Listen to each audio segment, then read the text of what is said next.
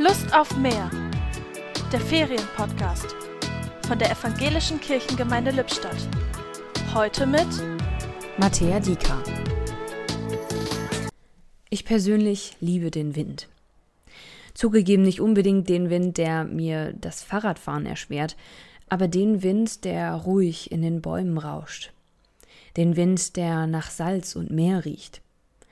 Den Wind, der mich die Augen schließen und ganz tief einatmen lässt.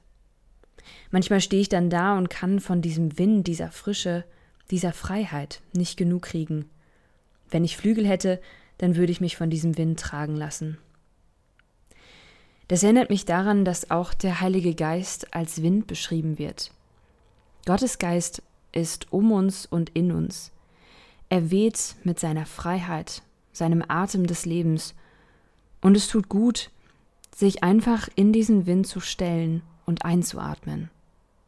Und mit jedem Atemzug spüre ich mehr Frische, mehr Freiheit, mehr Frieden in meinem Leben.